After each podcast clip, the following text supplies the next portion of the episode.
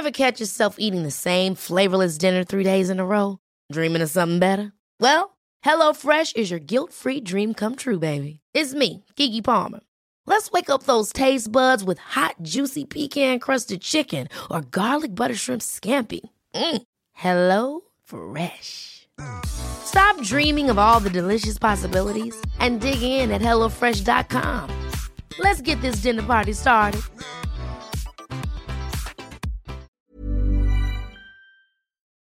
Dear listeners, good morning and welcome to Comme d'Archi, the podcast that opens the doors to the fascinating world of architecture.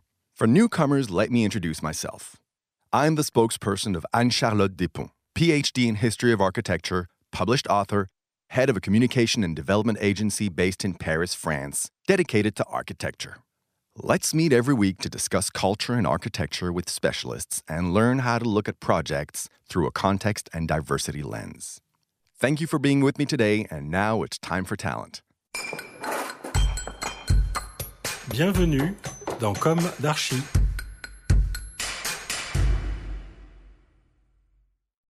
Hello, dear listeners. This is Esther on behalf of Anne Charlotte. Today, let us continue the story of a captivating project, that of the Air Liquide Research and Development Center in Loges-en-Josas. This story was written by the architect of the project, Michel Rémon, and you can find part one in last week's episode. Let me read to you. The hall, the rotunda. The entrance to the north against the light gives access to the large hall designed as a rotunda. This is the head of this heliotropy figure, place of transition between the external environment and the research center. The rotunda is covered by a vast dome of 23 meters in diameter with a metal structure in grid shell. This dome seems to float more than 6 meters above the ground. The spiral pattern that composes its structure is intended as an allegory to the fluidity of gaseous matter, the core business of Air Liquide. It opens to the west on a water mirror and beyond on the rest of the industrial site organized in the park. The auditorium. From the hall, one entered the auditorium by slipping into the layered movement of the curves and countercurves of the white concrete cells that envelop the intimacy of the auditorium. Conceived like a salon with a chandelier, this 100 seat auditorium is paneled with beechwood strips to guarantee the acoustic quality of the exchanges between researchers. The Artery of Research. The entire route from north to south is punctuated by a series of large parallel walls, 75 centimeters thick and 13 meters high. Oriented east west, they structure the depth of the space to be lived daily by researchers. The progression towards the south is thus materialized by crossing these large walls one after the other. The artery of research, which distributes the whole center, opens to the south of the hall after a controlled access. More than a simple circulation, it is designed to offer informal meeting spaces, places of relaxation, and meeting rooms distributed all along its course. On either side of the hall, plugs alternate between the strips of offices in the west and the strips of laboratories in the east, like the black and white keys of a piano. Widely illuminated with natural light on both sides, the artery of research develops on three levels. It is punctuated by three monumental spiral staircases that make vertical relationships fluid. Full height voids favor visual interactions. It is the place of serendipity. It benefits from natural transverse ventilation through openings with adjustable glass slats in the facade.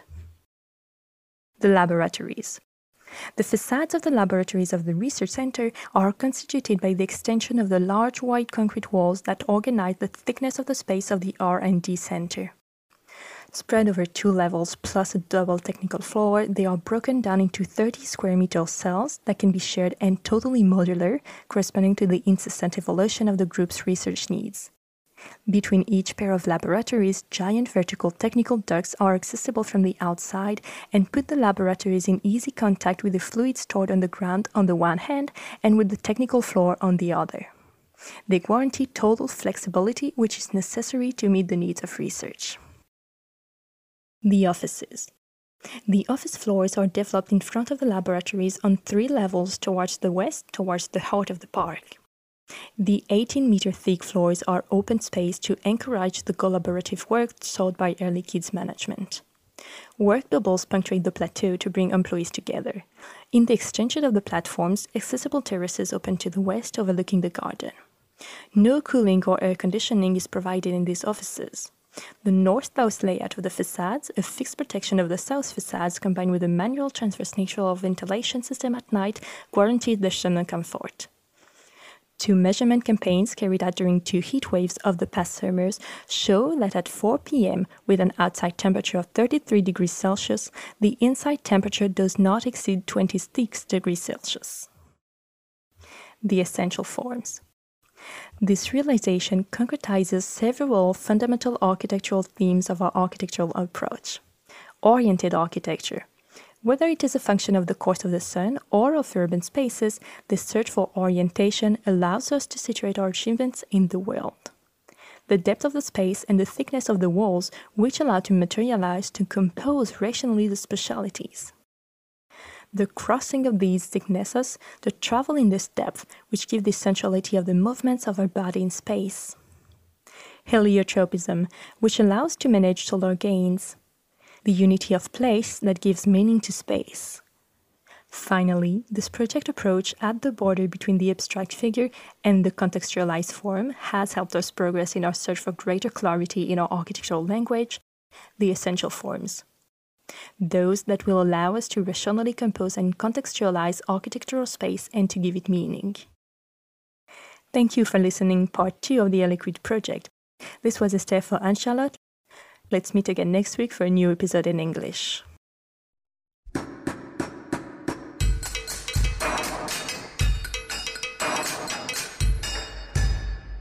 Thank you for listening. Don't forget to tune in to our previous content on Instagram at Comme Podcast. If you like it, make sure to promote the podcast by giving it five stars on Apple Podcast and adding a comment, or on any of your favorite podcast platforms. And don't forget to subscribe and listen to all of our episodes for free. See you soon, and until then, take care of yourself.